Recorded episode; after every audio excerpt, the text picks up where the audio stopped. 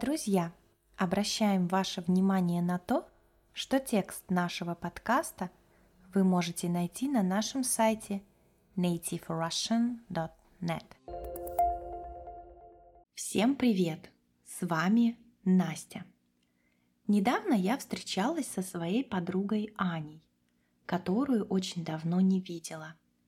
Она живет в Сибири, и поэтому мы с ней очень редко видимся. Аня рассказала мне много интересных фактов о своей жизни в маленьком сибирском городе.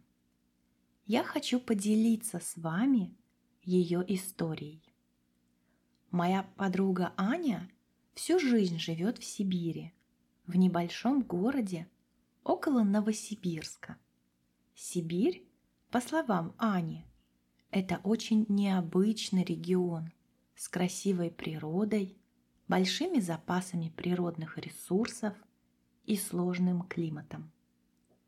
Она говорит, что ей очень нравится жизнь там, потому что есть много возможностей для молодежи найти хорошую и высокооплачиваемую работу. Там быстро развивается сфера торговли и развлечений.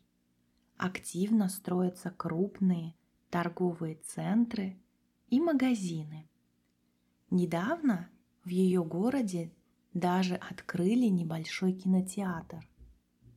Мы с Аней решили поговорить о жизни в Сибири. Существует стереотип, что в Сибири всегда холодно и очень много снега. Стереотип – это мнение о каком-то месте или человеке, которое сложилось в обществе. Аня говорит, что это не всегда правда. Да, сибирские зимы очень суровые. Часто столбик термометра опускается до минус 40, минус 45 градусов. Дует сильный ветер и выпадает много снега. Но так бывает не всегда. Обычно сильные морозы длятся только 2-3 недели в течение зимы. В остальное время температура вполне комфортная. Но даже тут Аня отмечает, что люди в Сибири привыкли к холодам и не обращают на них внимания. Дети также ходят в школу, взрослые на работу, все магазины открыты, а общественный транспорт продолжает работать.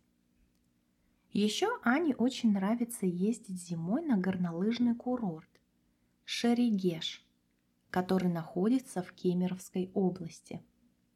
Горнолыжный курорт – это место, где можно заниматься зимними видами спорта, кататься на лыжах и сноуборде. Это очень популярное туристическое место – Каждый год его посещает больше двух миллионов человек. Люди любят посещать этот курорт, потому что там прекрасные горы. Аня пригласила меня вместе посетить Шерегеш. Я обязательно постараюсь приехать туда когда-нибудь. По словам Ани, в начале весны тоже бывает холодно. Но уже в конце марта и начале апреля – Снег начинает таять, и можно спокойно гулять в парке, не боясь заболеть. В середине лета обычно бывает жара, до плюс 30, плюс 35 градусов. Люди с удовольствием отправляются на природу и загорают на местных пляжах. Осенью бывают дожди, но в сентябре, как и во многих других регионах России – можно пособирать желтые листья и прогуляться по осеннему парку. Аня также смеется, когда слышит, что многие иностранцы верят в то, что в Сибири медведи ходят по улицам. Да, в Сибири много лесов, в которых действительно водятся, то есть живут, дикие звери, медведи, волки и лисы. Но медведи там по улицам не ходят. Аня говорит, что сибирские улицы ничем не отличаются от улиц в других российских регионах. Меня удивило, что есть люди в Сибири, которые никогда не были в европейской части России, в Москве и Санкт-Петербурге.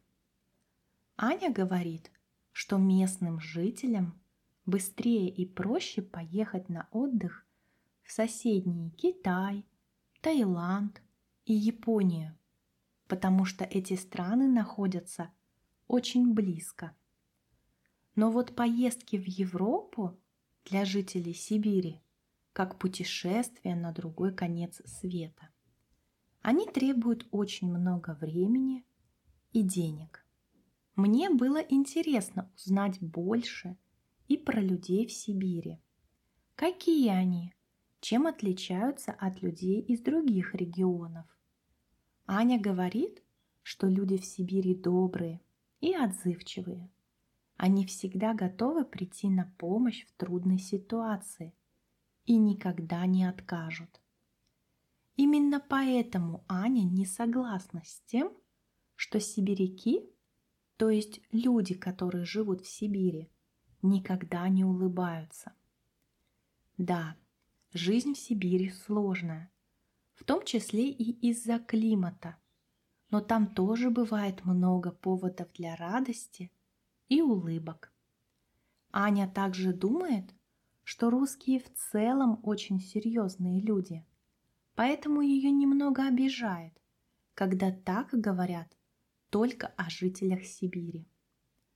В конце нашей встречи Аня подарила мне сибирские деликатесы, кедровые орехи, варенье из шишек и колбасу из оленины, то есть мясо оленя. Деликатес – это очень вкусное, но редкое блюдо. Друзья, а вы хотите побывать в Сибири? Что вас привлекает в этом регионе? Напишите в комментариях. Спасибо, что вы дослушали этот подкаст до конца.